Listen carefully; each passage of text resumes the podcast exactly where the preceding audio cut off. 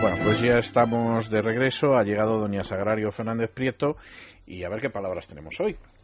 Buenas noches. Pues voy a empezar con una señora que estaba llamando por teléfono a un programa de radio y estaba hablando de su vida, de su marido y dice, mi marido de joven era muy avieso y muy simpático. Muy avieso. avieso sabemos que es maligno, malvado, torcido. Se utiliza mucho referido a la mirada. Tiene una mirada aviesa, torcida, retorcida, preocupante. Entonces cuando este era avieso, pero avieso. Y cuando le preguntó el, el presentador que qué quería decir con, con avieso, ella dijo, pues eso, que tenía buena planta. ¿Y qué palabra sería la que querría decir? Pues evidentemente, digo yo que apuesto. Es la, fue también la opción que le dio el presentador del programa, o sea, que era apuesto y ella dijo, bueno, como diciendo, si quiere usted decir eso, pero realmente era muy avieso, mucho más que apuesto. Continuó. Un colaborador de un programa de radio hablando de Asturias. Fíjese, fíjese qué comienzo. En el ámbito global de la esfera mundial, en el ámbito global de la esfera mundial, no creo que haya una región donde se coma tan bien. Estaban hablando de Asturias. De entrada estamos de acuerdo en las excelencias gastronómicas de Asturias, eso por supuesto. Pero, como diría cualquiera, en el ámbito global de la esfera mundial, pues no creo que haya en el mundo una región como, como Asturias. Yo creo que con estas tantas ideas sobre la globalización, el ver continuamente sitios, lugares, personas de otros sitios, nos está volviendo un poco, un poco absurdos a veces. Pues bien, no creo que haya en el mundo una región donde se coma tan bien. Colaboradora refiriéndose a un grupo musical. Hay voces que a veces son histriónicas para nuestros oídos son histriónicas. Un histrión sabemos que es un actor teatral, histriónico es lo que alude a una gesticulación muy enfática, a una manera de, actuar muy poco natural, muy fingida.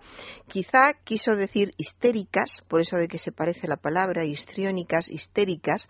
También es probable que quisiera decir estridentes, que también sería pertinente, a veces son voces que son estridentes o simplemente desagradables.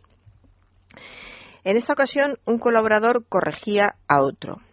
El gentilicio de Badajoz es pacense, no badajocense. Recordemos que Badajoz se llama Badajoz, se llamó Pax Augusta y se llamó Beturia, que era el amplio territorio donde se encontraba la ciudad. De modo que efectivamente se dice pacense porque procede, de esa Pax Augusta, se puede decir badajocense, de Badajoz, se puede decir badajoceño, también de Badajoz, y se puede decir beturiense, de la Beturia, que esto ya lo conoce poca gente. Eso ya es para nota, ¿eh? Pero, pero también es correcto y también hay que tenerlo en cuenta. Voy a comentar ahora algo que he comentado en otras ocasiones, que es el uso del infinitivo en determinadas situaciones y que se sigue utilizando continuamente. Dos ejemplos de los informativos, que es donde más se suele escuchar. Por último, señalar que no ha habido incidentes importantes en la manifestación. Y otro más. Y nos despedimos. Solo recordar que tengan cuidado con la carretera si salen este puente emplean un definitivo que debería ir subordinado a otro verbo como si se tratara de una forma independiente. Lo utilizan mucho los políticos también, los políticos y los locutores, pero se está entendiendo rápidamente y ya lo utiliza todo el mundo. No hace mucho se lo oí utilizar al rey, lo que pasa es que no me dio tiempo a, a coger la frase. Caramba. Lo utiliza, pues ya se está generalizando. Eh, tendríamos que decir, por ejemplo, en el primer caso, por último, señalar que no ha habido incidentes. Pues por último, señalaremos que no ha habido incidentes. Por último, hay que señalar que, debe señalarse que, en el segundo ejemplo. Y nos despedimos, solo recordar que tengan cuidado. Y nos despedimos, les recordamos que tengan cuidado si salen este puente. Eh, es una construcción que se utiliza con verbos como decir, anunciar, advertir, advertir, indicar con ese tipo de verbos. Un comentarista en la retransmisión de un partido de fútbol. Es un fuera de juego. Vamos a ver si el árbitro señaliza falta ahora. Seguramente a todos los oyentes que ven partidos de fútbol pues les parecerá esto de lo más normal y no verán ningún problema. Con oídos nuevos para el fútbol, como son los míos, este señalizar me chocó enseguida. Señalizar es colocar en las carreteras y en las vías de comunicación señales que indican por dónde tienen que ir o qué tienen que hacer los usuarios. Eso es señalizar. Es suponer que el árbitro no va a ir por el campo de fútbol colocando señales de tráfico. Lo que hace, lo que hace el árbitro es señalar o indicar. Es un fuera de juego. Ahora vamos a ver si el árbitro señala la falta o indica la falta. En el suplemento del fin de semana de un diario. Busca fechas para agendar, porque el mes de mayo se presenta movido. Busca fechas para agendar, sí.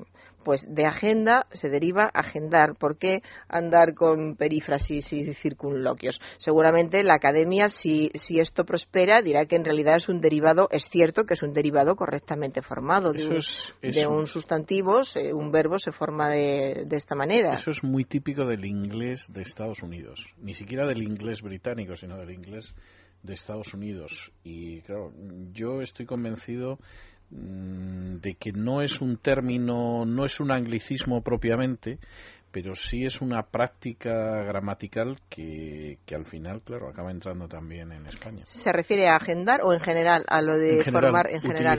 Utilizar, un, sustantivo y convertirlo en, convertirlo en verbo es muy típico del inglés de Estados Unidos pues aquí se está convirtiendo en algo muy típico. No sé por qué será, porque desde luego muchas personas que lo hacen, no me parece a mí que sepan muchos idiomas, pero bueno, la cuestión es que se oye, se oye y va, cundiendo y se extiende. Un reportero en un informativo. Aún no se sabe nada sobre la persona que propició tal cantidad de puñaladas al padre y a la hija la persona que propició tal cantidad de puñaladas. Propiciar es disponer bien a alguien haciendo algo agradable. Vamos, dar puñaladas con seguridad no. Quizá, quizá quiso decir propinar, pero se propina un golpe, una bofetada, una paliza, todo eso se propina. Sin embargo, un disparo o una puñalada se asestan. La persona que asestó tal cantidad de puñaladas al padre y a la hija. Un meteorólogo esta semana veremos cómo se elevan los termómetros, veremos cómo se elevan los termómetros. No, no es que vayamos a asistir a fenómenos paranormales. los, mal ver cómo Todos, todos al, mismo tiempo, que salieran por las ventanas y los balcones de las casas, los termómetros elevándose. Sería bonito, sí. Pues los termómetros se van a quedar en su sitio. O sea, nada de, de imagen surrealista porque se van a quedar en su sitio. Las que se van a elevar son las temperaturas. Es así. Las temperaturas sí se elevarán. Veremos cómo se elevan las temperaturas o los termómetros marcarán temperaturas más elevadas. Y termino con un contertulio y un defecto que es uno de, las, eh, de los errores que peor soporto. Solo hago qué solo hago que repetir lo que está en la calle. Es una construcción incorrecta, muy incorrecta. Por cierto, el otro día lo vi además en una película.